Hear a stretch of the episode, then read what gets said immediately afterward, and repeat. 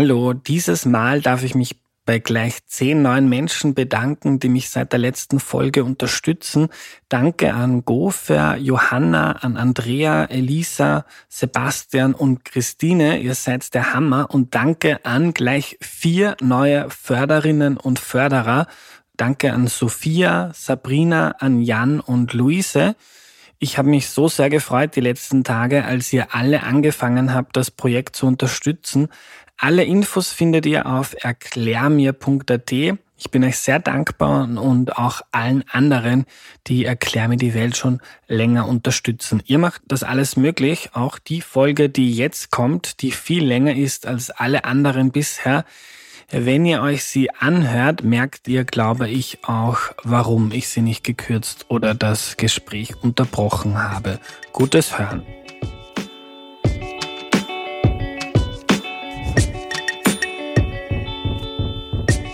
Hallo, ich bin der Andreas und das ist Erklär mir die Welt, der Podcast, mit dem du die Welt jede Woche ein bisschen besser verstehen sollst. Heute reden wir über Obdachlosigkeit und zwar mit Robert Tata, der selber obdachlos war. Hallo. Hallo. Robert, bevor wir loslegen, kannst du dich bitte vorstellen? Klar. Äh, ja, wie schon gesagt wurde, mein Name ist Robert, wie Andreas mich nett vorgestellt hat. Ähm, ich arbeite derzeit bei Shades Tours und sehe damit eher die andere Seite der Obdachlosigkeit, weil wir von Shades Tours vor allem Aufklärungsarbeit machen um das Thema Obdachlosigkeit drumherum und dort mit den größten Experten zusammenarbeiten, die es gibt. Und das sind Betroffene selbst. So habe ich damals auch meinen Weg heraus aus der Obdachlosigkeit gefunden und mittlerweile kann ich auch wieder im Leben stehen. Genau deswegen. Mhm. Robert, äh, wie war das bei dir, als du obdachlos geworden bist? Kannst du uns etwas darüber erzählen, bitte? Kann ich, kann ich in der Tat. Ähm, bei mir war es ein bisschen eine komplizierte Geschichte, muss man von Anfang an sagen. Ich hatte in Deutschland schon einige Schwierigkeiten, nicht das normale Lebensbild einer glücklichen Familie, sondern auch da schon sehr viel Probleme im Familienleben gehabt, so dass ich sehr schnell auf eigenen Beinen stehen musste und mich selbst zurechtfinden musste, wie es in der Welt für mich überhaupt funktionieren kann. Ne? Kann ich einen Beruf lernen? Kann ich noch weiter studieren gehen? Kann ich überhaupt das alles verkraften, was mir in meiner Kindheit und Jugend schon passiert ist? Und es waren schwere Schritte, aber nach und nach sah es so aus, als hätte, würde ich mir in Deutschland ein eigenes Leben aufbauen können. Hatte natürlich auch meine Täler und Probleme hier und da, aber im Großen und Ganzen kann man sagen, es eigentlich gut funktioniert hat. Dann, als ich studieren war in Deutschland, das, ähm, da habe ich Mathematik, Germanistik und Bildungswissenschaften studiert in der Universität von Trier, habe ich eine junge Wienerin kennengelernt. Ne? So wie man Frauen heutzutage im modernen Zeitalter kennenlernt übers Internet, ähm, haben wir uns kennengelernt und sind in Gespräche gekommen, haben Skype-Dates vereinbart und ständig Chats geschrieben und SMS geschickt. Und so wurde aus einer tiefen Freundschaft dann wirklich auch eine große, große Liebe und die Sehnsucht dann auch zusammenzuziehen. Gesagt, getan, haben wir auch mit ihrer Familie natürlich darüber gesprochen und dachten, alles würde ganz perfekt zusammenpassen, weil ihre Familie zu dem Zeitpunkt ähm, auch eine, eine freie Stelle in ihrem eigenen Unternehmen hatte, zum Industriekaufmann. Und das war der Beruf, den ich gelernt hatte, bevor ich studieren ging in Deutschland. Und da dachten wir, okay, kann ja gut funktionieren. Ich ziehe erst mal zu dir, zu deiner Familie. Haben mir auch angeboten, dass ich bei ihnen einziehen kann. Ähm, kann bei dem Unternehmen arbeiten, mir etwas ansparen, sehen, ob das gut zwischen uns beiden funktioniert. Wenn das der Fall ist, eine eigene Wohnung nehmen, das Studieren hier in Wien fortsetzen. Die Pläne waren eigentlich schon ziemlich gut aufgestellt. Alles in Deutschland gekündigt, übersiedelt nach Wien, hat sich schon im ersten, zweiten Abend herausgestellt, dass das nicht so einfach funktioniert.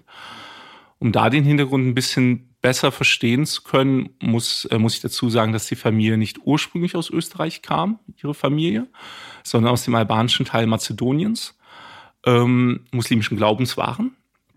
Und als es für sie auch wirklich der Groschen fiel und sie verstehen mussten, dass ich als Lebensgefährte ihrer Tochter wirklich auch da bleibe und das kein Joke ist oder sonst wie was und nicht nur der Internetfreund, der jetzt auf Besuch kommt, sondern da bleiben möchte.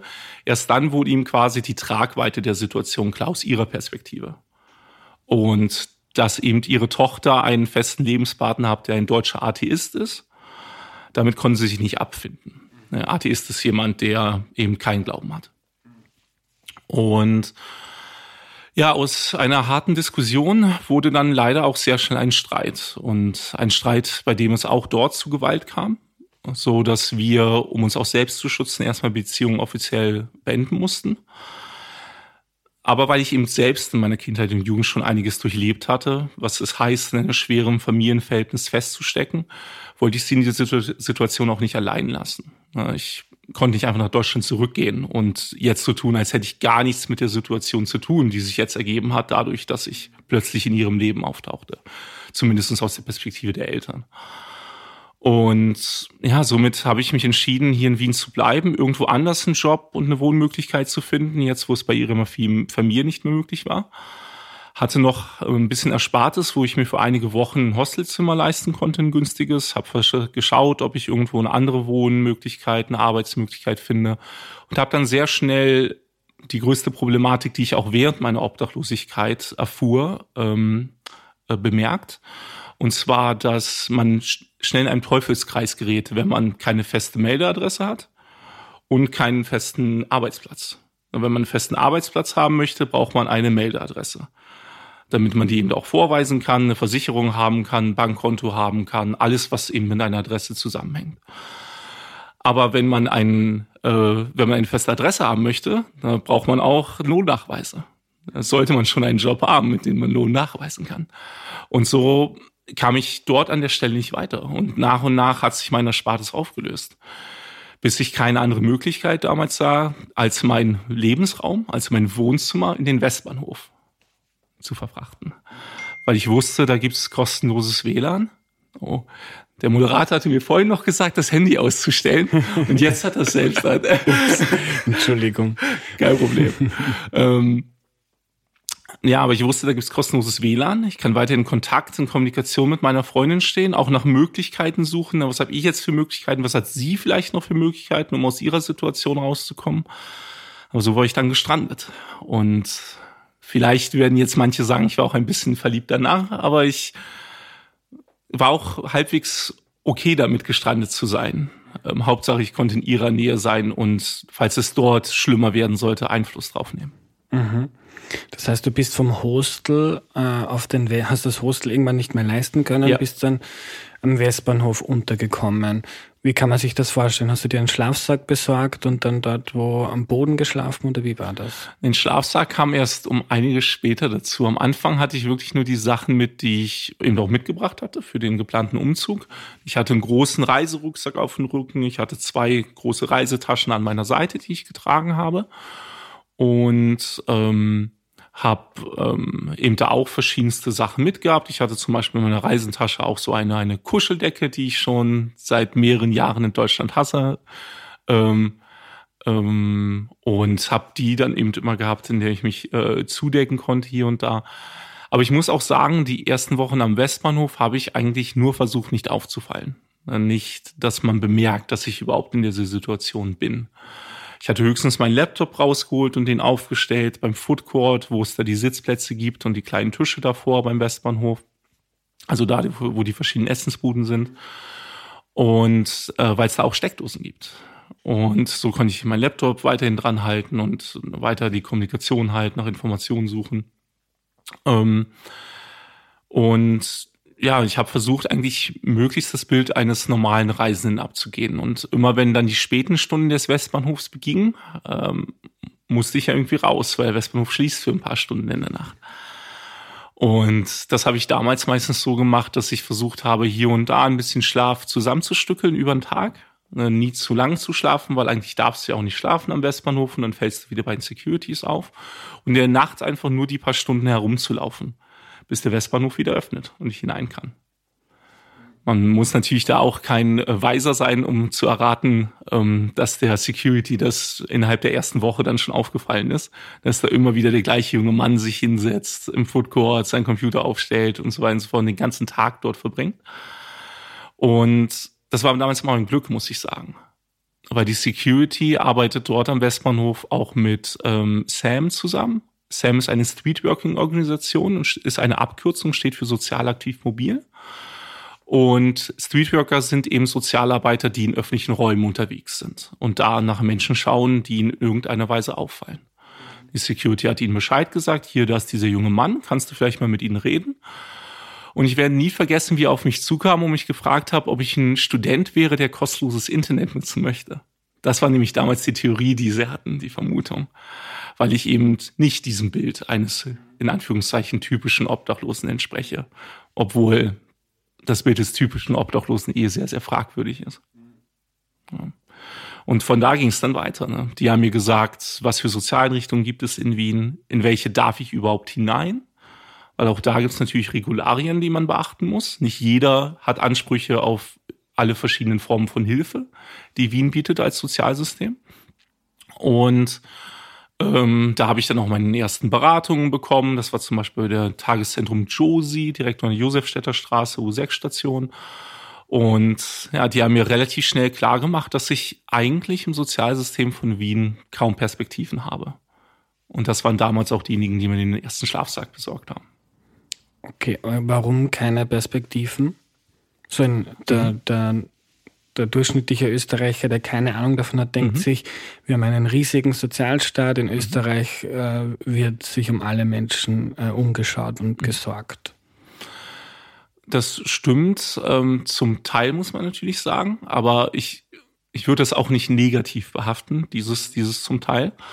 Ähm, man muss eben verstehen, was alles dahinter steht. Äh, man muss sagen, Österreich ist ein Teil der Europäischen Union. Ähm, und als Teil der Europäischen Union kann jeder europäische Bürger auch nach Österreich gehen und hatte automatisch die Arbeitserlaubnis und Aufenthaltserlaubnis. Er hat also quasi alles, für was ein Asylwerber, jemand, der von außerhalb der EU kommt, erstmal einen Antrag stellen muss, ne, um Asyl bitten muss, um das zu bekommen. Das würde ja theoretisch bedeuten, dass dieses Land, in das man dann geht als Europäer, auch für einen da sein muss, wenn man in sozialen Notstand kommt. Zum Beispiel Obdachlosigkeit, über was wir heute sprechen. Aber wenn das der Fall wäre, würde das natürlich auch sehr, sehr schnell bedeuten, dass die ärmeren Länder von Europa, die es immer noch gibt, obgleich sie Teil der Europäischen Union sind oder auch nicht, Rumänien, Bulgarien, Ungarn, Polen, um nur einige zu nennen, na, wieso würden die Menschen dann nicht einfach in reichere Länder von Europa gehen, um dort mehr Hilfe zu bekommen, weil es oft in ihren Ländern auch einfach nicht möglich ist, vom finanziellen Rahmen her gesehen. Und deswegen gibt es so etwas, das nennt sich die Anspruchsberechtigung. Hört sich ein bisschen kompliziert an, ist ein bisschen längeres Wort, aber sagt genau das aus, was man darunter wohl auch verstehen würde. Ne? Ist man berechtigt, Ansprüche zu erhalten oder nicht? Und diese Anspruchsberechtigung, bis man diese erhält, das ist dann auch wieder ähm, nach den Regularien der einzelnen europäischen Länder verschieden. Hier in Österreich zum Beispiel wenn man vollen Sozialanspruch haben möchte, einen vollen Anspruch in dem Sinne, dass man zum Beispiel auch ein Anrecht darauf hätte, eine Gemeindewohnung zu bekommen, ne, einen Antrag zu stellen auf eine Gemeindewohnung, also günstigeres Wohnen, als es Privatwohnungen bieten hier in Wien. Wenn man diesen Anspruch haben möchte, muss man schon fünf Jahre gemeldet gewesen sein in Wien. Und von diesen fünf Jahren muss man dann auch äh, zwei Jahre sozialversicherungspflichtig gearbeitet haben. Es gibt natürlich da auch verschiedene Abstufungen hier und da, aber das ist sozusagen der volle Sozialanspruch, wenn man in jeder Form Unterstützung haben möchte hier in Wien. Aber auch da muss man das Detail halt dazu sagen, hier in Wien. Es wird nämlich sogar noch ein bisschen komplizierter, weil in Österreich gilt das nicht auf nationaler Ebene, sondern auf Bundeslandebene. Das heißt, hast du zehn Jahre gelebt in Salzburg und dort gearbeitet und kommst nach den zehn Jahren in Salzburg aber in Schwierigkeiten, hast du da natürlich vollen Sozialanspruch. Aber wenn du von Salzburg nach Wien ziehst und dann nach einem Jahr in Wien in Schwierigkeiten kommen solltest, muss dir leider das Sozial Sozialsystem von Wien mitteilen, dass du keinen vollen sozialen Anspruch hier in Wien hast. Vielleicht sogar gar keinen, wenn du erst ein Jahr hier gelebt hast. Und die NGOs haben dann auch keine Möglichkeit zu sagen, okay, du hast keinen Anspruch auf staatliche Hilfe, aber mhm die NGO XY hilft dir trotzdem? Man muss es natürlich verschieden betrachten. Wie gesagt, es ist, jetzt, wird's, jetzt merkt man auch, wie kompliziert das Thema wird. Es ist eben auch ein hochpolitisches Thema, muss man ganz klar dazu sagen. Natürlich gibt es hier und da Möglichkeiten, aber wenn äh, dieses NGO von der Stadt Wien mitfinanziert wird. Und wenn ich die Stadt Wien sage, dann meine ich da vor allem den FSW, den Fonds Soziales Wien. Den großen Sozialtopf, der sich auch Steuern bildet, der für alle sozialen Aspekte des Wiens das Geld zur Verfügung stellt. Nicht nur für die Obdachlosenhilfe, auch für die Seniorenhilfe zum Beispiel und ähnliches. Flüchtlingshilfe geht natürlich auch darüber. Und wenn aber ein äh, NGO über den FSW mitgetragen wird, und wenn es auch nur zum Teil ist, auch wenn es nicht 100 Prozent sind, müssen sie natürlich nach den Spielregeln spielen, die der Staat, das Land und äh, ultimativ dann auch Europa vorgibt ne, in den verschiedenen Instanzen. Und natürlich gibt es hier und da auch Spielraum, muss man ganz klar sagen. Ähm, bestes Beispiel ist da wahrscheinlich auch die Gruft als eine der bekanntesten Sozialeinrichtungen hier in Wien, äh, die Obdachlosen hilft und die sowohl ein Tageszentrum als auch eine Notschlafstelle haben somit auch wirklich eine 24-Stunden-Versorgung, was sehr, sehr selten ist. Ähm, da wird eigentlich immer geschaut, wo haben wir noch Spielräume, wo können wir uns noch weiter ähm, hindurchschlängeln. So ist die Gruft zum Beispiel äh, die einzige Einrichtung hier in Wien, die auch Anspruchsberechtigte aus anderen Bundesländern aufnehmen kann. Und jetzt wird noch versucht zu schauen, ob es vielleicht möglich ist, zumindest die Mahlzeiten auch an Nicht-Anspruchsberechtigte äh, rauszugeben. Aber es ist natürlich immer ein gewisses Geben und Nehmen, wo man, womit man da spielen muss. Weil natürlich die andere Seite auch völlig richtig sagt, dass die Stadt Wien oder auch andere größere Metropolen Europas nicht für die Armutszustände innerhalb von ganz Europa zuständig sein können. Das würde auch überhaupt nicht tragbar sein. Also versucht man möglichst fair irgendwelche Grenzen zu finden um zu schauen, um Menschen den Anreiz zu geben, hey, beteilige dich hier am System in Wien, eine zahle Steuern, sei gemeldet hier in Wien, dann unterstützen wir dich auch. Hm. Okay, aber deine damalige Situation, mhm. du warst am Westbahnhof, dich haben Sozialarbeiter angesprochen, ja. komm mal mit und dann hat sich herausgestellt, äh, für dich gibt es gerade keine Möglichkeit, wo unterzukommen. Du hast mhm. einen Schlafsack bekommen, hast du mhm. gesagt. Mhm. Wie ist es dann weitergegangen?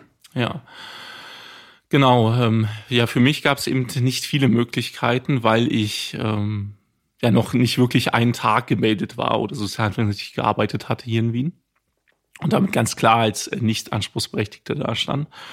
Und ähm, ich wusste, ich konnte zum Beispiel in das Tageszentrum Josie gehen, ähm, weil das auch ähm, ähm, weil das eben auch nicht ähm, getragen wird vom FSW und äh, ein spezielles Tageszentrum ist, was dafür zur Verfügung steht für nicht anspruchsberechtigte. Und Tageszentrum heißt, du kannst tagsüber hingehen genau. und dich waschen und was Genau, dich waschen, alles, was man sonst so im Alltag machen möchte. Man kann seine Wäsche waschen, man kann sich selbst duschen, äh, man hat am Frühstück gab es da immer kostenlose Essmöglichkeiten.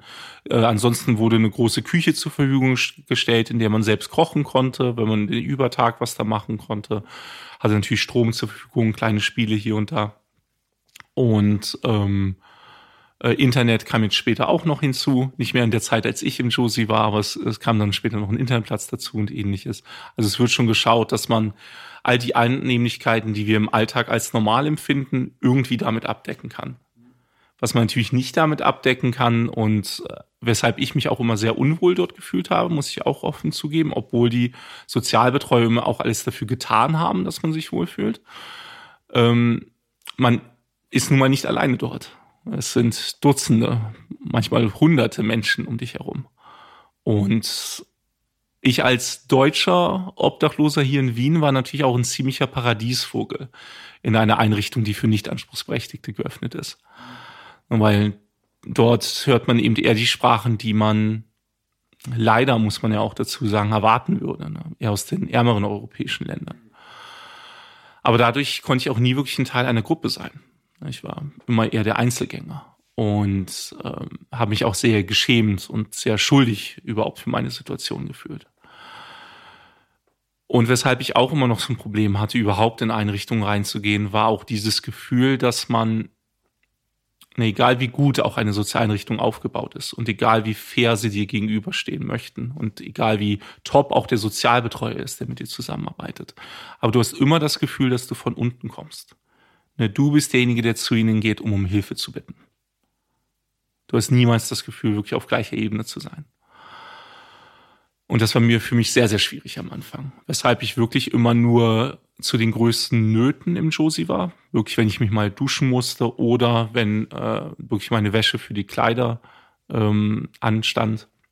Aber ansonsten habe ich es eher immer versucht, äh, wirklich meine Tage beim Westbahnhof zu verbringen, dort nicht aufzufallen. Das hat sich dann relativ schnell auch in die ähm, städtische Bücherei verlagert, die am Obern-Loritzplatz gleich zu finden ist. Ähm, und ähm, über einen Sozialbetreuer, einen weiteren Streetworker von Sam, den ich in der städtischen Bücherei dann kennenlernte, weil auch dort gehen sie natürlich rum. Auch das ist ja ein öffentlich begehbarer Ort, wo sich Menschen, die derzeit kein Zuhause haben, aufhalten könnten, weil sie es dort zumindest warm haben und auch mal auf gepolsterten Möbeln sitzen können. Ich weiß, ich kann Ihnen nicht sagen, was für ein tolles Gefühl es immer war, wenn man sonst immer nur auf diesen Steinbänken oder Holzbänken sitzt, endlich mal wieder in ein Polstermöbel sich reinfallen zu lassen das allein dieses Gefühl ist teilweise unbeschreiblich und äh, gibt dir wieder Motivation weiterzumachen. Ähm, aber über die habe ich den auch erfahren, dass es auch ein Internetcafé für obdachlose Menschen gibt. Das befindet sich ein bisschen weiter draußen hier in Wien am Engplatz und ähm, ist das Internetcafé Zwischenschritt. Und dort kann man wie in einem normalen Internetcafé hingehen aber weil es eben ein speziell äh, äh, Internetcafé für nicht nur spe äh, speziell obdachlose Menschen, sondern für jedermann ist, der Internet in Anspruch nehmen möchte und es eben auch braucht aus verschiedenen äh, Weisen, Arten und Weisen heraus, kann man dorthin gehen, dies kostenlos nutzen, äh, bekommt möglicherweise auch Hilfestellung, wenn man sich eine E-Mail einrichten möchte oder ähnliches. Und so hatte ich dann das erste Mal die Möglichkeit, wirklich auch regelmäßig Bewerbungen abzuschicken oder Ausdrucke zu machen, wenn ich sie notwendig fand. Oder zum Beispiel auch den Kulturpass zu bekommen. Den Kulturpass gibt es ja hier, hier in Wien. Ähm, und wenn man ihn über eine Einrichtung wie zum Beispiel das Incafé Zwischenschritt ausgestellt bekommt, ist er auch für ein Jahr gültig. Wenn man ihn zum Beispiel über das AMS ausgestellt bekommt, ist er nur ein halbes Jahr gültig. Aber so hast du ein Jahr dann die Möglichkeit, auch Kulturstätten in Wien zu nutzen, ne, am Freizeitprogramm in Wien teilzunehmen und weiterhin das Gefühl zu haben, dass du doch noch als Mensch irgendwie existiert, ne? doch noch irgendwie Teil der Gesellschaft sein, aber dich auch weiterbringen. Und diese Möglichkeit, mich weiterzubringen, hat mich damals auch über Wasser gehalten. Ne? Einmal natürlich im Hintergedanken, ich muss irgendwie wieder was schaffen, ich muss für meine Freundin da sein. Ich kann nicht auch mit ihr schwimmen, ich muss mir wieder was aufbauen. Aber zum Zweiten auch, dass es eben diese kleinen Möglichkeiten gab, obwohl ich nicht anspruchsberechtigt war. Wo hast du damals geschlafen? Denn ich kann mir vorstellen, irgendwann wird das Herumgehen in der Nacht auch anstrengend. Ja, ähm, ja, weil es damals auch schon ähm, die kalten Monate waren, wo ich, wo ich obdachlos wurde. Ähm, Wenn es natürlich mal mildere Nächte gab, hat man da dem Klischee entsprochen, muss man ganz deutlich so sagen. Da hat man dann auch mal eine Nacht im Park auf einer Bank oder ähnliches verbracht. Was ich immer am allerunangenehmsten fand, weil dort einfach die größte Gefahr war, dass andere mich entdecken können in meiner Situation. Ich, egal wie lange ich auch obdachlos war, und das waren einige Jahre, war das immer das Unangenehmste für mich, wenn es andere Menschen entdecken, wenn sie erkennen können, dass ich obdachlos bin. Und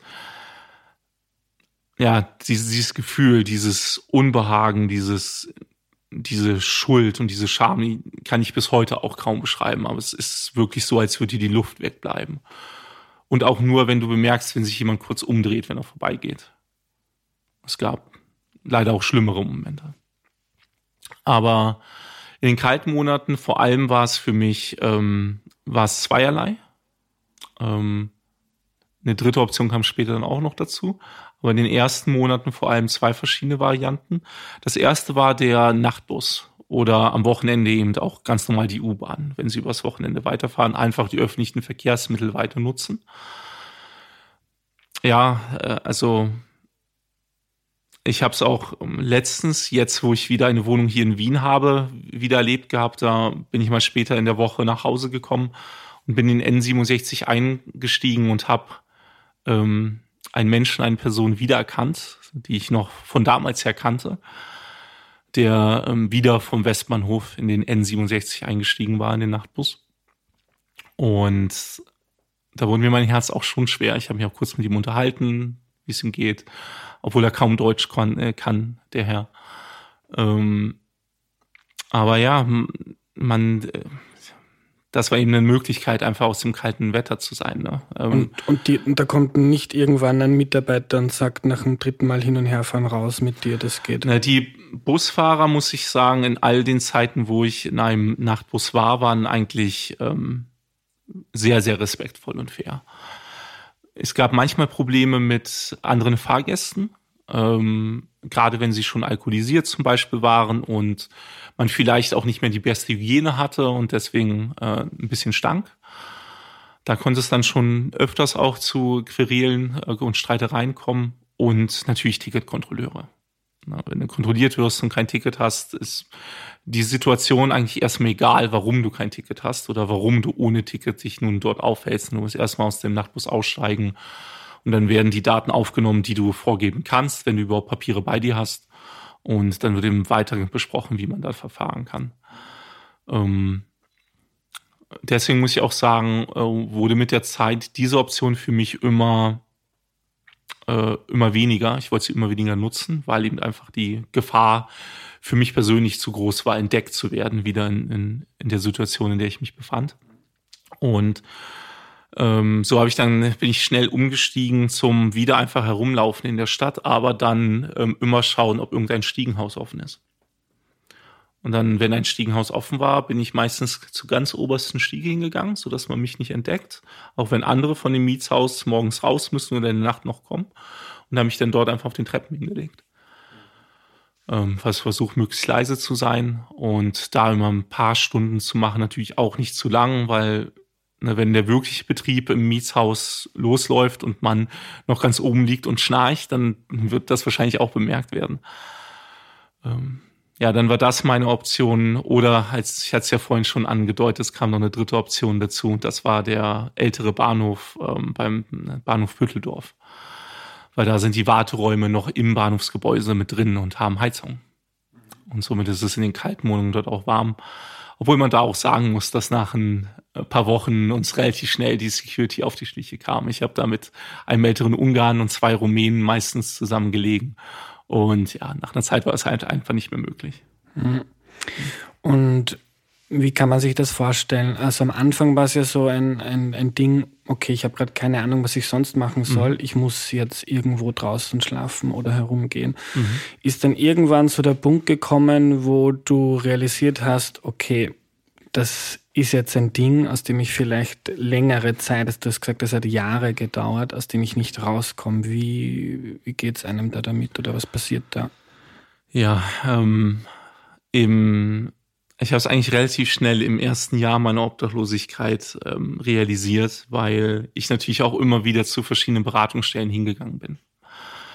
Und ich habe einen Satz immer und immer wieder gehört. Wir würden dir gerne helfen, aber weil sie eben, weil ich nicht anspruchsberechtigt waren, einfach nicht die Möglichkeiten dazu hatten. Und ja, das hat mich damals schon sehr ähm, auf den Boden der Realität zurückfallen lassen. Und ich musste mich stark damit auseinandersetzen, was das jetzt bedeutet. Ob ich bereit bin, dies vielleicht wirklich für mehrere Jahre zu erleben oder in eine Situation zu geraten, in der ich dann schon so lange in Armut und Obdachlosigkeit lebe, dass das vielleicht zu meiner neuen Normalität wird. Mal auch da muss man sagen, jeder, jeder ähm, Sozialpädagoge, jeder Sozialarbeiter, jeder Sozialberater wird dir sagen, umso länger jemand in der Obdachlosigkeit ist, umso geringer werden die Chancen, dass man ihn wieder rausholen kann. Und umso länger muss man auch mit ihm zusammenarbeiten. Darum geht's ja auch in der Sozialarbeit, ne? wirklich eine Vertrauensbasis aufbauen um einem langsam wieder aus der Notsituation rauszuhelfen. Und aber weil ich Gott sei Dank immer noch jemanden hatte, meine Freundin, mit der ich zwar im Geheimen nur kommunizieren konnte, aber zumindestens war da jemand, zu dem ich noch komplett offen sein konnte und wo ich nicht so tun musste, als wäre alles okay. Ähm, das hatte extrem geholfen, zum einen. Ähm, Tagebuch habe ich auch damals extrem geführt, weil ich einfach eine Reflexions, weitere Reflexionsfläche von mir bräuchte. Weil man natürlich dann auch relativ schnell in die Gedanken kommen kann, ob es überhaupt Sinn macht. Und dann habe ich mich natürlich auch schon mal darüber informiert, was würde passieren, wenn ich zurück nach Deutschland gehe. Und auch in Deutschland müsste ich erstmal garantieren, dass ich die nächsten zwei Jahre dort bleibe, damit ich auch da wieder einen vollen Sozialanspruch generiere. Aber weil ich ein deutscher Bürger bin und einen deutschen Pass habe, würde mir davon einfach angeholfen werden. Also wäre es natürlich klüger gewesen, nach Deutschland zurückzugehen. Aber was wird denn aus meiner Freundin? Was ist, wenn ihre Familie, was sie oft genug angedroht hat, sie wirklich einfach mal nach Mazedonien verschleppt und ich sie nie wiedersehe? Und weil es eben diese verschiedenen Faktoren gab, wusste ich, ich muss etwas machen während meiner Obdachlosigkeit, weil ich sonst wahrscheinlich wirklich in diese Teufelsspirale geraten wäre und ähm, mich entweder selbst komplett aufgegeben hätte oder nach Deutschland zurückgegangen wäre und meine Freundin meine Beziehung aufgegeben hätte. Und weil beides für mich damals keine Alternativen waren, ähm, hat mir meine, meine Freundin hat mich damals auch auf die Idee gebracht, nutz doch das, was du in Deutschland schon gemacht hast. Und in Deutschland habe ich neben dem Studium ähm, auch immer Nachhilfe gegeben. Per Hausbesuche. Habe ähm, Schüler dort gerade im Matheunterricht geholfen. Und so habe ich begonnen, beim Internetcafé Zwischenschritt solche typischen Flyer auszudrucken, die man kennt mit diesen Abziehschnipseln, wo die einzelnen Handynummern drauf standen. Habe mir ein günstiges Prepaid-Handy besorgt mit Hilfe von meiner Freundin und habe die dann aufgehangen an schwarzen Brettern von Büchereien, bin zu verschiedenen Schulen gegangen. Meine Freundin hatte damals auch bei ihrer Schule gefragt, ähm, wo, wo sie vorher hinging. Und so habe ich nach und nach Nachhilfeschüler bekommen und hatte wieder eine Aufgabe.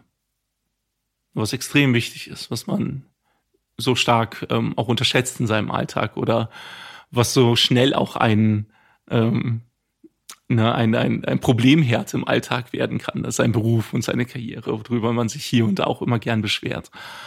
Aber wenn man dann in einem Alltag ist, wo man wirklich nur in seinem eigenen Kopf eingesperrt ist und ständig das Gefühl hat, von jedem anderen äh, beurteilt zu werden und immer von oben nach unten angeschaut zu werden, sich dann noch ähm, etwas zu erkämpfen, was einen eine Aufgabe gibt, wie damals eben meine Nachhilfen, die ich angeboten habe, die dir plötzlich das Gefühl zurückbringen, hey, du bist ja doch jemand. Ne, die Eltern der Schüler haben mich auf Augenhöhe angeschaut. Die Schüler haben mich sogar als Experten angesehen. Haben zu mir nach oben geschaut. Und das in einer Situation, wo ich über Tag vielleicht zwei bis drei Nachhilfeschüler hatte, wo ich mich vorher in Büchereien und ähnliches darauf vorbereiten konnte. Und dann wusste ich aber dann am Ende des Tages wieder, ich weiß nicht, wo ich heute Nacht schlafe. Aber zumindest ging es mir über den Tag gut. Und ich konnte mir auch wieder etwas Geld verdienen, kann das auch wieder zur Seite legen, ein bisschen was ansparen. Mhm. Ähm, das hast du wahrscheinlich alles bar gemacht. Du hast wahrscheinlich ja. kein Konto. Ja. Nein, nein. Mhm. Mhm. Ja. Und wie, wie, äh, das hast du dann längere Zeit gemacht. Wie lange warst du genau obdachlos? Ja, ich war fast genau vier Jahre lang obdachlos. Hm. Und das hast du die längste Zeit deiner Obdachlosigkeit gemacht? Ja. Ein bisschen Nach Nachhilfe gegeben? Ja, hm. ich habe während meiner Nachhilfe ähm, um die 70 Schüler durch die Mathematura gebracht. Wow. Super. Und wie kann man sich den Alltag sonst vorstellen? Was macht man? Oder ist man, hat man auch mal Spaß? Äh, ist man mit Leuten und hat einfach mal einen Tag, wo man ohne Sorgen ist und, und was genießen kann? Oder ist das pure Tristesse und Verzweiflung und also da muss man unterscheiden zwischen meiner Erfahrung und der Erfahrung, wie sie zum Beispiel auch andere Guides bei Shades Tours machen, die ähm, eben als Obdachlose oder ehemalige Obdachlose nun bei uns arbeiten. Ähm, bei mir war es der Fall, weil ich eben in dieser speziellen Situation war, als deutscher Obdachlose trotzdem nur in eine Richtung für Nichtanspruchsberechtigte gehen zu können, dass ich da immer der Außenseiter war. Immer. Und somit nie wirklich ein Teil einer Gruppe werden konnte. Im Gegenteil auch eher Angst davor hatte, ein Teil einer Gruppe zu werden. Ähm, und ja, deswegen war ich wirklich, ich war fast die ganze Zeit auf mich alleine gestellt, bis ähm, auf eine kurze Periode, muss ich fairerweise dazu sagen. Beim Bahnhof Vierteldorf hatte ich ja vorhin schon angerissen, wo ich dann, als ich da immer nachts hingefahren bin, um dort zu schlafen, einen älteren Ungarn kennenlernte und zwei jüngere Rumänen, wo keiner von uns, äh, die, äh, die drei konnten nicht wirklich Deutsch, einer konnte ein bisschen bruchhaft Englisch und ansonsten haben wir uns nur mit, na, mit Handzeichen und ähnlichen verständigt und Mimiken und Gestiken. Aber das hatte ganz gut funktioniert. Ähm, aber ansonsten war ich, war ich da wirklich auf mich allein gestellt. Und der Bruch meiner Tristesse war dann wirklich immer nur die, entweder die Momente, wo ich in die Bücherei ging, um ähm, neue Aufgaben aufzustellen, eine äh, Probematura aufzustellen oder ähnliches. Oder mich über die Zentralmatura zu informieren, die damals auch kam, als ich obdachlos war. Und einfach die Leute drumherum dachten, ich wäre ein Student, der dort arbeitet, weil es eben einfach nicht anders aussah. Ähm, das hat sich immer ganz gut angefühlt. Dann natürlich meine Nachhilfe selbst und die Momente, wo ich natürlich mit meiner Freundin zusammen sein konnte hier in Wien. Wo äh, sie war auch studieren an der Uni Wien und äh, da haben wir, hat sie hier und da mal Vorlesungen ausfallen lassen. Natürlich nicht zu oft, aber hier und da mal. ähm, so dass wir uns auch mal treffen konnten und direkt sehen konnten. Und das waren dann eher immer meine Momente, wo ich ne, meinen Schutzfilm, äh, den ich um mich herum hatte, brechen konnte, bisschen entspannen konnte und ähnliches. Für mich waren die schlimmsten Zeiten aber immer die Nacht, weil du da nie entspannen konntest. Ne? Ich habe vor meinen vier Jahren der Obdachlosigkeit habe ich dreieinhalb Jahre auch wirklich auf der Straße verbracht, ein bisschen unter dreieinhalb Jahre und so die letzten sechs, sieben Monate bin ich dann doch in Sozialeinrichtungen untergekommen. Auch mit der Hilfe von Shadestores. Weil ich auch nicht von jeder Notschlafeinrichtung wusste, zum Beispiel, die mir damals hätte auch schon zur Verfügung stehen können. Oder wenn ich von einer Notschlafeinrichtung für Nichtanspruchsberechtigte wusste, waren dann keine Plätze mehr zur Verfügung. So. Ja. Und, und Essen warst du dann immer in Einrichtungen? Ja, oder? Essen war ich immer mhm. in Einrichtungen. Da muss man auch dazu sagen, ähm, Wien hat ein starkes Sozialsystem. Das darf man nicht unter den Scheffel stellen. Das ist eines der stärksten Europas, ganz klar. Und alleine durch die vielen, vielen Glaubenshäuser, die es hier in Wien gibt, ne, ob es verschiedene Ordenshäuser sind, ob es äh, Moscheen sind, äh, christliche Kirchen, Judentempel oder ähnliches. Viele, viele der Glaubensgemeinschaften haben Armut, Armutsausspeisung. Und so hat sich dann schnell auch ein Rhythmus eingespielt, weil ich mir einfach welche gesucht habe, die in der Nähe des Westbahnhofs waren. Ne, Westbahnhof und äh, Urban-Loritzplatz Bücherei waren immer noch so mein Hauptmetier, wo ich damals abhing. Und da gab es zum Beispiel in Wien-Gumpendorf, ganz in der Nähe, die Barmherzigen Schwestern, die das früheste Frühstück hier in Wien haben, was da so toll ist, weil man dann schon kurz nach sieben dort hineingehen kann ab halb acht schon zu essen bekommt. Viele andere Frühstücksausspeisungen machen erst um neun Uhr auf hier in Wien. Und sie haben auch ein äh, sehr großes Waschbecken in dem Sanitärbereich, den den Obdachlosen zur Verfügung steht. Und auch da habe ich immer Möglichkeiten genutzt, mich zu waschen, äh, mich aufzufrischen gleich am Morgen und dass man sich da auch gleich ganz anders fühlt, ne, um sich mit warmem Wasser, Wasser waschen zu können, gleich eine heiße Tasse Tee zu bekommen, was dazu zum Frühstücken. Dann kann man gleich etwas aufbauen. Und ja, und die anderen Essensausgabestellen habe ich meistens davon abhängig gemacht, was ich an dem Tag noch vorhatte. Dann musste ich Recherchearbeit in der Bücherei machen, musste ich zu irgendeiner Nachhilfe hin oder nicht, musste ich neue Flyer ausdrucken, musste ich bei verschiedenen Schulen mal herumgehen, um da Hallo zu sagen, ob da jemand vielleicht Hilfe bräuchte. Ähm, wenn es äh, und dann habe ich es eben davon abhängig gemacht, zu welchen Zeiten ich wohin gehen kann. Aber es gibt zum Beispiel Mutter Theresia, die ist zwischen Westbahnhof und Wien-Gumpendorf zu finden, äh, zwischen den U-Bahn-Stationen, äh, wo man ein wirklich gutes Mittagessen bekommt. Auch eine wenigen ähm, Essenseinrichtungen hier in Wien, wo man bedient wird. Und man glaubt gar nicht, was das für einen Unterschied allein schon macht, äh, wenn man ansonsten irgendwo hingeht zu einem Schalter und dann nach Essen fragt. Und da sitzt man einfach und das Essen wird einem gebracht. Na, selbst das macht schon einen gewaltigen psychologischen Unterschied aus. Ähm, aber meistens äh, die Abends- und Nachtangebote habe ich dann meistens vom äh, Canisi-Bus genutzt. Es gibt ja auch mobilen Bus, einen Suppenbus, der auf zwei verschiedene Routen sind, zwei Busse jeden Abend hier durch Wien fährt. Und es gab auch einen, der am Westbahnhof hielt. Obwohl ich dann auch oft einfach schon ähm, zur Friedensbrücke gefahren bin ähm, mit der U-Bahn, weil das die erste Station war. Und in der ersten Station kriegst du natürlich noch den meisten Nachschlag. ah, warst du in den vier Jahren mal krank wahrscheinlich, ja. oder? Ja. ja. Äh, gibt es Angebote, wo man hingehen kann, wenn man krank ist? Da muss man äh, wirklich sagen, da ist kriegt eine Wien eins mit Sternchen, wenn man es äh, als Schulnote benoten würde. Ähm, es gibt da Gott sei Dank äh, mannigfaltige Möglichkeiten. Ähm, es gibt zum einen auch einen mobilen Bus, den sogenannten Luise-Bus, der ähm, an verschiedene Stationen der Obdachlosigkeit, eine verschiedene äh, Zentren der Obdachlosigkeit anfährt.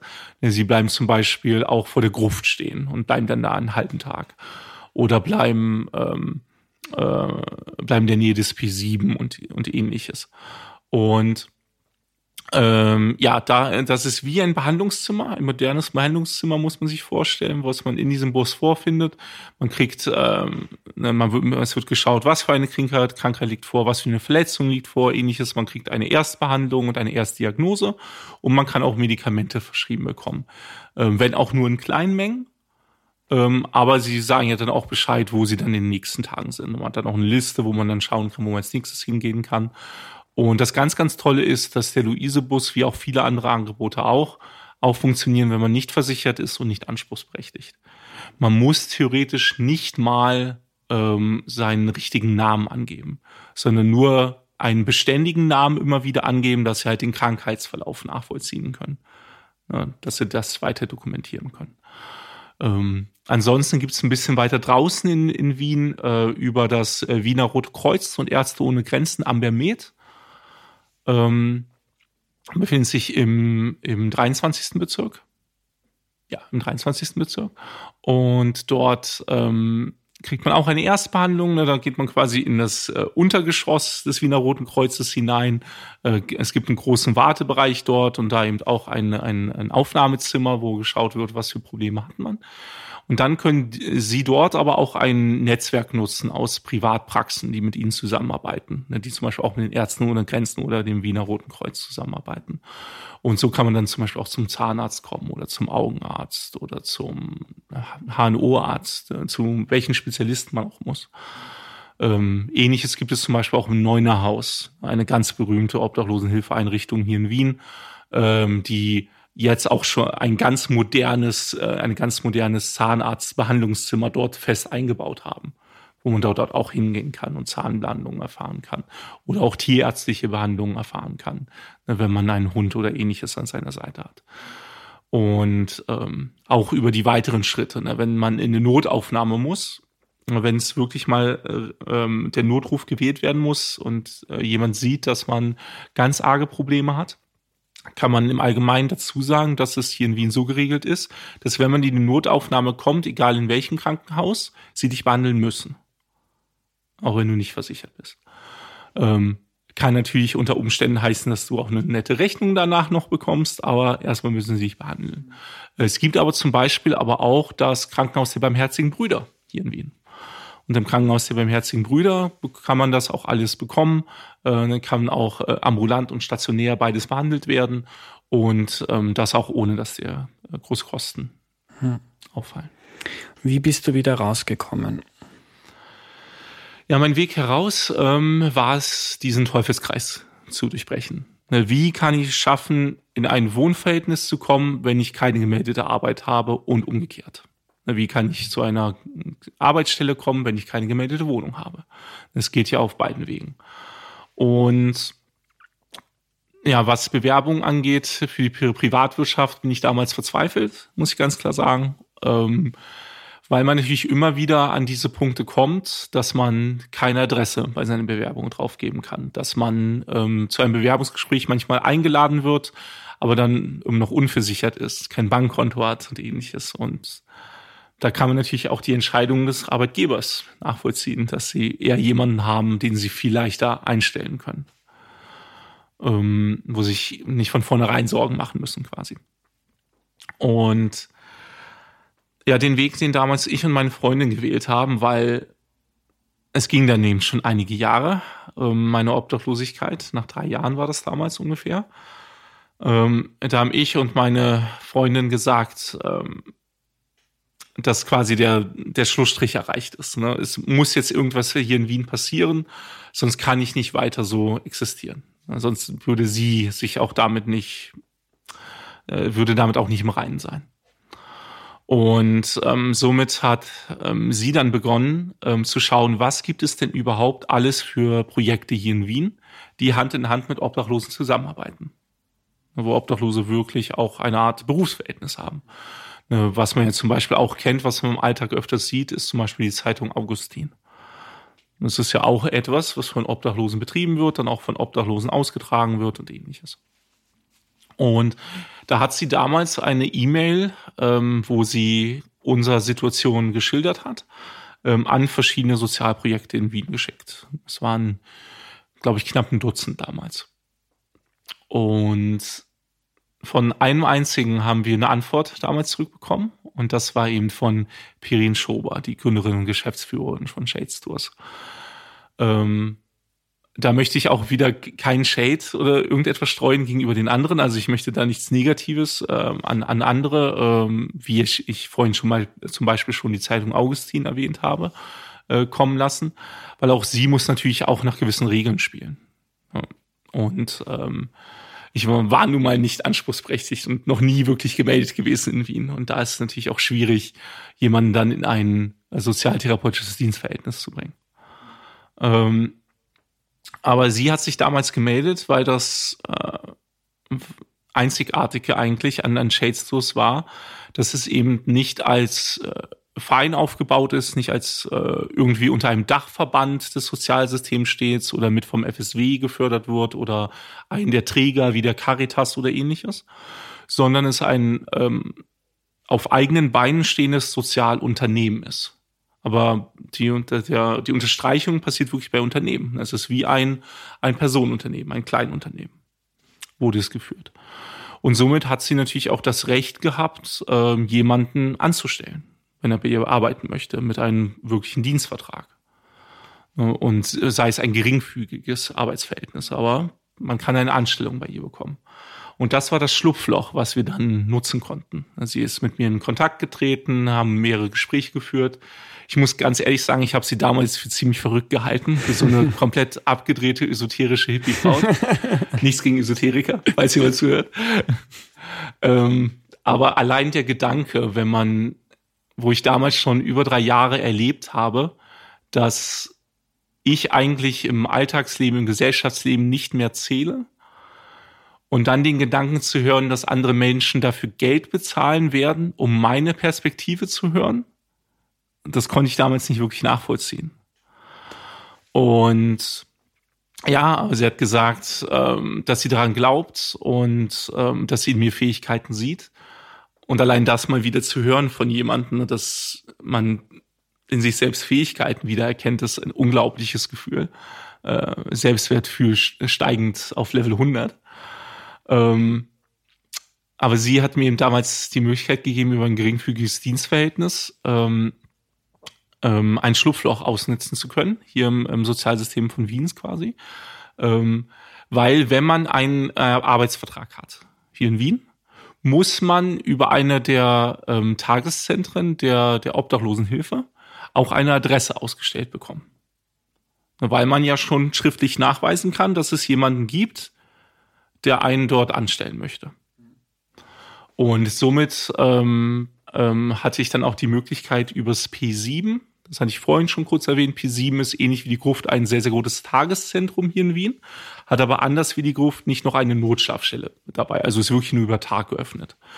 Ist aber auch sehr besonders, weil es äh, auch die Koordinationszentrale der Obdachlosenhilfe hier in Wien ist. Das heißt, alle Notschlafstellen werden da zentral geregelt, so dass ein Obdachloser nicht zu jeder einzelnen Notschlafstelle gehen muss, sondern dorthin gehen kann, schauen kann, ob da Plätze frei sind und dort werden sie vergeben und so weiter und so fort.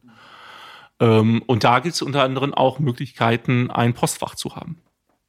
Und da habe ich dann damals übers P7 meine Postadresse bezogen. Mit dem Arbeitsvertrag und mit der Postadresse hatte ich die Möglichkeit, mich bei der Wiener Gebietskrankenkasse anzumelden. Und das auch noch vergünstigt, weil ich nur geringfügig angestellt war. Mit der Versicherung habe ich eine Sozialversicherungsnummer erhalten, mit dem ich mich beim AMS melden konnte. Und jetzt merkt man schon, nach und nach waren diese Schritte möglich dass man wieder offiziell anerkannt wird, dass man wieder Meldungen hat, dass man Möglichkeiten hat, sich wirklich etwas aufzubauen. Ne, weil ich auch Qualifikationen hatte. Und man sagt ja auch oft, ähm, oder im Klischee entspricht es wieder, dass Obdachlose einfach äh, nicht zur Schule gingen zum Beispiel oder keine Abschluss, äh, keinen Abschluss fertig gemacht haben. Nee, ich hatte einen fertigen Abschluss zum Industriekaufmann. Ich stand kurz davor, kurz davor meinen Bachelor abzuschließen im Bereich Mathematik, Germanistik und Bildungswissenschaften. Ähm, und ähm, hatte davor auch noch verschiedene andere Arbeitsstellen gearbeitet, hier und da, was man halt so macht in seinem Leben. Und selbst wenn ich bereit war zu arbeiten, musste halt immer das Sozialsystem zu mir sagen, wir würden gerne helfen, aber. Aber, konnte ich dann jetzt sagen, weil es dieses Schlupfloch gab, weil ich diese geringfügige Anstellung vom Shadestores bekam, war ich der, der zuletzt lachen konnte. Ne? Dann mussten sie mir plötzlich all das geben, was mir sonst verwehrt war. Und das, weil es Gott sei Dank jemanden hier in Wien gab, der mich geglaubt hat. Mhm. Sonst wäre ich wahrscheinlich auch nicht rausgekommen. Ja. Geringfügig heißt dann, du hast maximal 400 Euro circa verdient. Ich weiß nicht, wo die Grenze genau ist. Genau.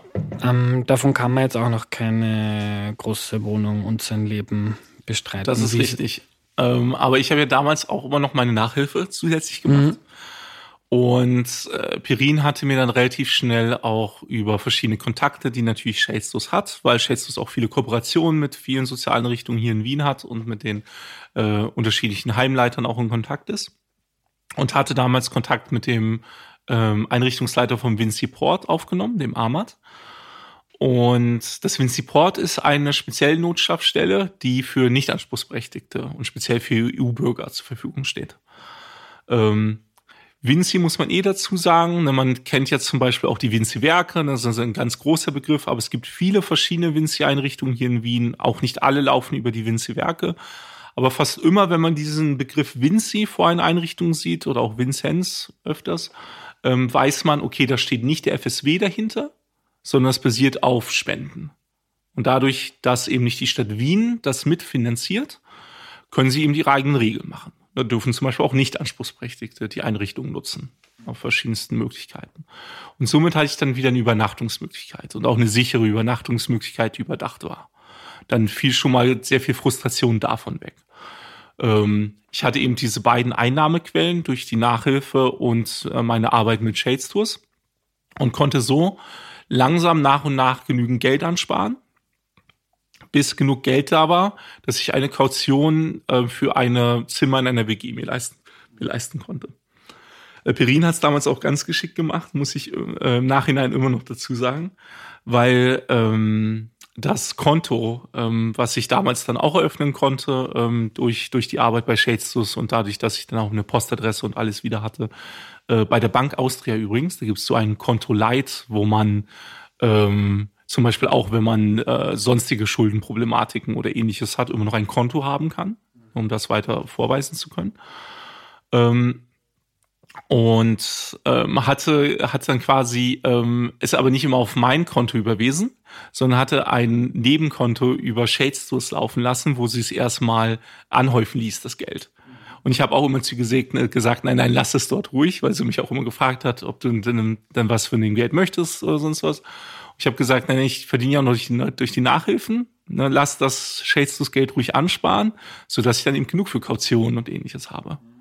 Ja, und dann nach nicht mal ja, sechs Monaten, knapp sechs Monaten, einem halben Jahr, sechs, sieben Monate, ähm, war dann die Möglichkeit da, ein ähm, anderer Bekannter äh, über Shades der vorher schon zu einem Zimmer in einer WG kam, hatte mir davon erzählt, hey, hier wird jetzt wieder ein Zimmer frei in der WG ich habe schon mit dem Vermieter gesprochen, geht es bei dir denn aus finanziell? Und das ging sich bei mir finanziell aus, natürlich gerade so damals. Auch monatlich, wie du schon richtig gesagt hast, war es natürlich ein Kampf, wenn man geringfügig verdient und hier und da ein bisschen was über Nachhilfen dazu verdienen kann, weil natürlich gerade in den Ferienzeiten zum Beispiel wollte auch keiner Nachhilfen haben, klar. Ähm, aber es war genug, dass ich mir das, das Zimmer bezahlen konnte und ein bisschen was auch beiseite hatte, um mein eigenes Leben führen zu können. Und da hat man halt geschaut, ne, wie kann ich jetzt weiter mir wirklich wieder eine Karriere und ein Leben hier in Wien aufbauen. Und dann wurden andere Kontakte genutzt. Ne. Ich hatte zum Beispiel auf einer Tour bei Shades Tours plötzlich mal einen Herrn von einem, der ein eigenes Sprachinstitut hier in Wien führt. Und dann äh, ich ihm meine Geschichte erzählte und dann kamen wir weiterhin im Austausch, blieben im Kontakt und nun unterrichte ich da die deutsche Sprache für Flüchtlingsfamilien. Und ähm, ich, es gibt auch zwei Schulen, an denen ich Förderkurse unterrichte mittlerweile. Ich habe auch mal eine Zeit lang für ein Nachhilfeinstitut gearbeitet, mache immer noch private Nachhilfen mittlerweile. Ähm, vieles aber jetzt, was heißt vieles davon? Alles davon mittlerweile langweilig gemeldet. ähm, und ja, bei Shadestus ähm, gab es dann eben auch für mich die Möglichkeit, weil Shadestus auch immer weiter gewachsen ist und Gott sei Dank, wo wir heutzutage sagen, ähm, die Hälfte unserer Kunden auch bei den Wiener Schulen äh, zu finden ist, beziehungsweise bei den österreichischen Schulen. Wir kriegen auch von außerhalb oft Schulen zu Besuch. Ähm, gab es eben die Möglichkeit, dass es jemanden gibt, der das Programm pädagogisch betreut. Und weil ich eben meinen Hintergrund dort schon hatte, hatte ich dann die Möglichkeit, das zu übernehmen, ne, der Produktmanager für Kinder, Schulen und Jugendliche zu werden. Und plötzlich war die Patchwork-Karriere da, die man vorher nicht erwartet hatte. Kannst du uns noch was darüber erzählen, wie das war, als du dann wieder dein eigenes Zimmer hattest mit einer Tür, die man zumachen kann und man ist alleine, wenn man alleine sein will und man hat sein eigenes Bett? Das kann man sich, kann man sich wirklich kaum vorstellen. Oh, ich werde ein bisschen emotional, jetzt wo ich drüber nachdenke. Ähm, es ist, es ist äh, natürlich in einer Weise, auf eine Weise ein unbeschreibliches positives Gefühl. Als würde so viel Last und Druck von dir genommen worden sein. Als, als wärst du wieder Mensch. Vorher hast du dich nicht als Mensch gefühlt, aber plötzlich bist du wieder einer. Und ähm, aber andererseits war es auch teilweise beängstigend, muss ich sagen. Vielleicht ein bisschen eigenartig in dem Kontext, ähm, in dem Zusammenhang. Aber es gab oft zum Beispiel die Momente im ersten Monat vor allem, sehr, sehr oft, wo ich, ähm, wo ich drüber nachdachte, wo ich denn die Nacht schlafen kann. Weil ich gar nicht realisierte, dass ich ja den Wohnungsschlüssel in meiner Jackentasche habe. Weil man sich schon so sehr an diesen Alltag gewöhnt hat. Und wenn man dann äh, schon schon sich die Frustration langsam wieder aufbaut, weil man sich überlegen muss, ja okay, probierst es noch mal am Bahnhof, hoffentlich sind dann keine Securities dort. Und dann fällt dir aber wieder ein, ah nee, der Schlüssel ist dort. Und es ist ein ein merkwürdiges Gefühl, was ja was was was kaum beschreibbar ist. Und ähm, ja allein auch wieder wirklich eine, eine Matratze zu haben, der Komfort, das wie, wie, wie, ähm, wie anders man sich fühlt, wenn man alle, alleine im Alltag so einen gewissen Komfortlevel haben kann.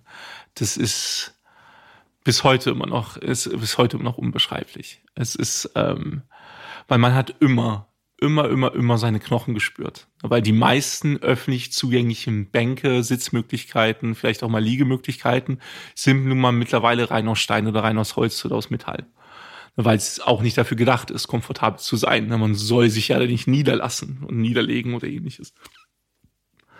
Aber ähm, und deswegen hat man immer seine Knochen gespürt. Man hatte immer seine Schmerzen hier und dort und wusste gar nicht mehr, wie man wirklich sitzen kann.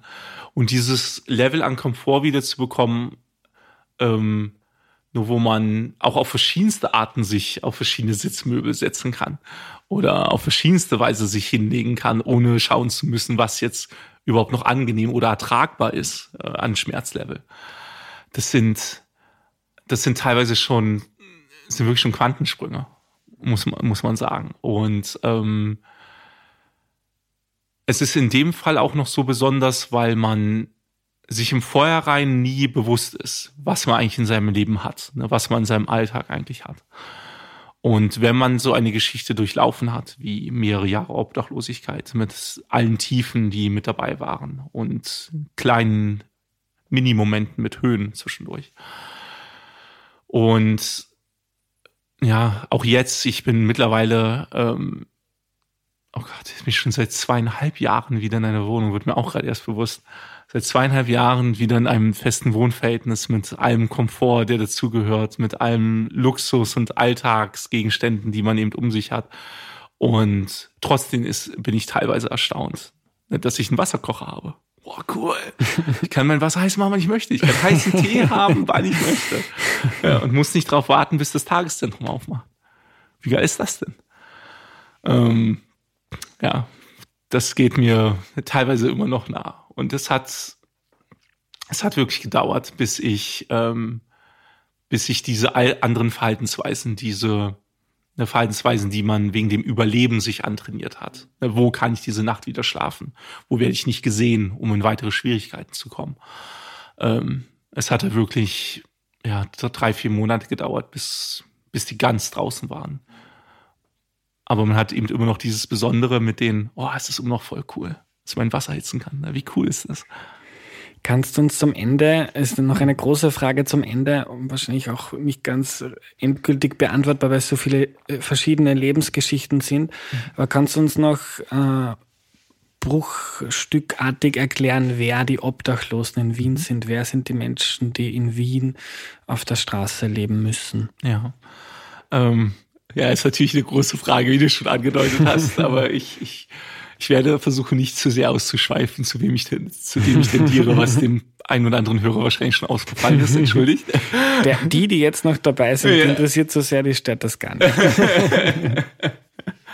ähm, ja, die Obdachlosen in Wien, ähm, muss ich nämlich auch dazu sagen, dass ich da ein völlig neues Level an Respekt und Verständnis dafür gewonnen habe ne, vor meiner Obdachlosigkeit, die ich hier in Wien hatte, hatte ich auch die Momente, wo ich in Deutschland durch die Straße gegangen bin, einen jemanden an der, am Straßenrand sitzen gesehen habe, mit einem Becher vor sich, der gebettelt hatte, und ich mir selbst gedacht habe, ja, okay, na streng dich an, geh doch arbeiten, ne? mach was. Aber wenn man dann selbst in der Situation ist und alles machen möchte und auch die Qualifikation dafür hat und dann merkt, dass es trotzdem nicht geht, dann merkt man eben erst, wie schwierig das überhaupt sein kann. Und ich habe viele, viele andere Obdachlose auch kennengelernt, auch wenn sehr, sehr wenige wirklich echte Freundschaften oder Verbindungen sich aufgebaut haben. Aber hier und da hat man sich natürlich trotzdem mal unterhalten. Und jetzt auch nach meiner, äh, während meiner jetzigen Nacharbeit mit Shadestus habe ich natürlich immer noch vielen Kontakt mit anderen Betroffenen, äh, nicht nur unseren Guides.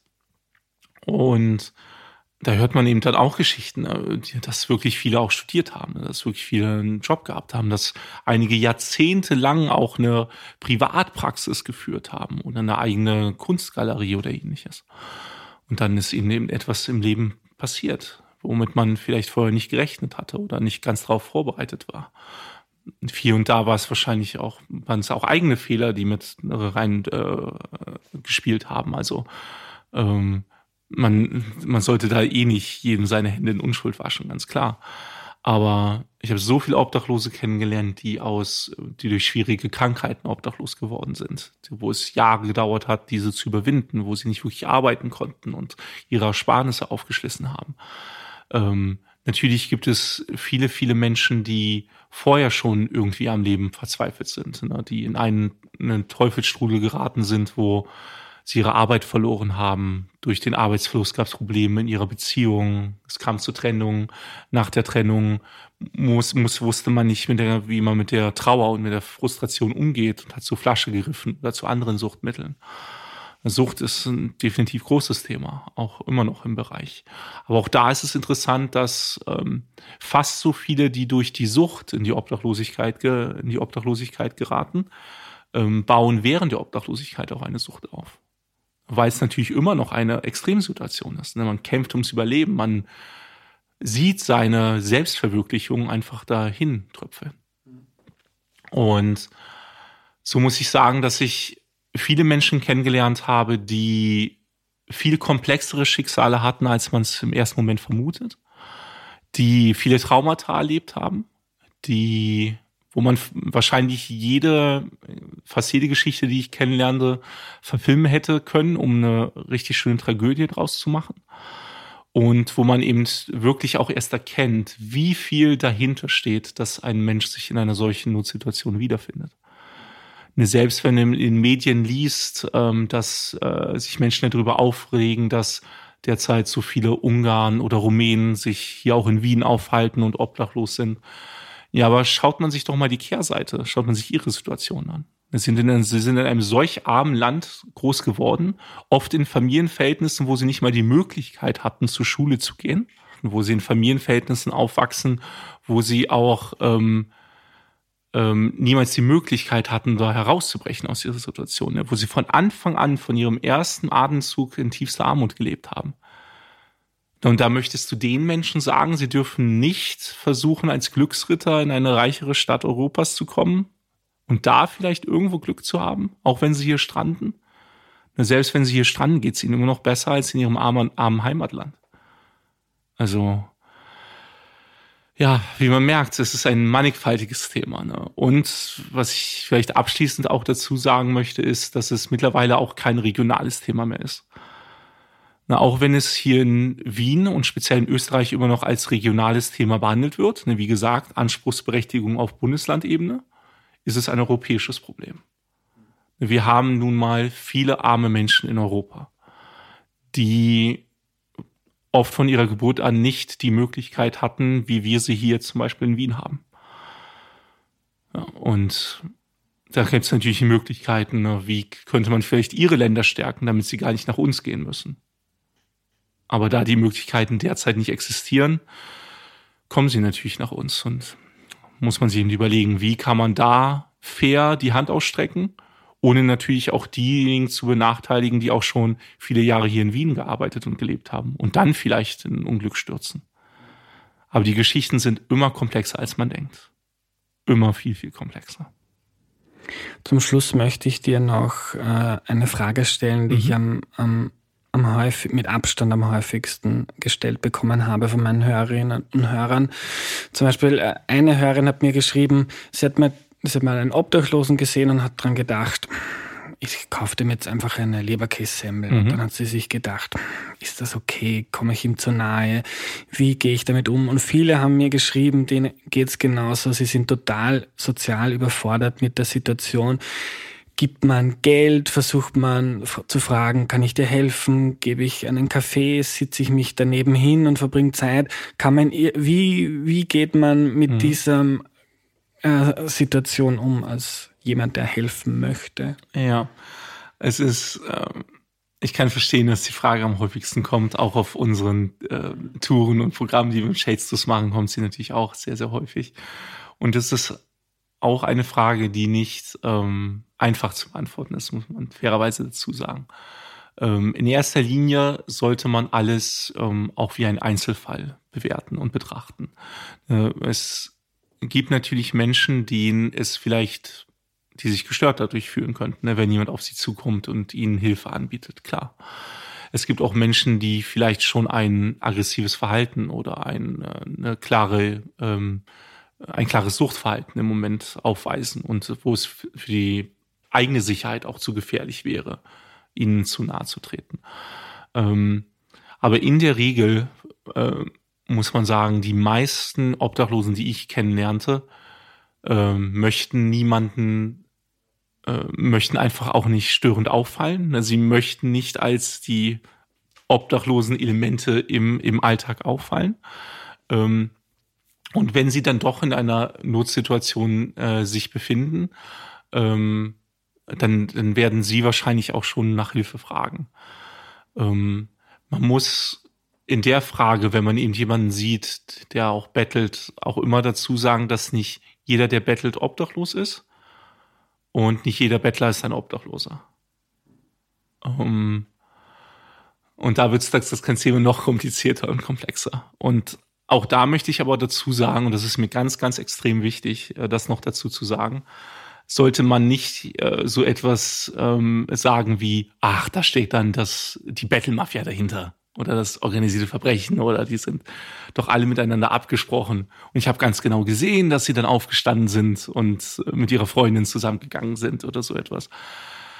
Vielleicht hat man das gesehen und vielleicht gibt es Menschen, die sich für fünf Personen eine Wohnung teilen, wo sie dann jeden Morgen rausgehen und alle zu ihren verschiedenen Stellen hingehen, um dort zu betteln, klar. Vielleicht kann es so etwas geben. Aber auch da muss man sich dann die Frage stellen, wie verzweifelt muss ein Mensch sein, dass er dies als seine Karriere ansieht? Das ist ja immer noch nichts Erstrebenswertes. Kann man sich selbst vorstellen, jeden Tag komplett unbequem, egal bei welchem Wind und Wetter, sich draußen auf die Straße zu setzen, sich völlig zu demütigen und nach Geld zu bitten?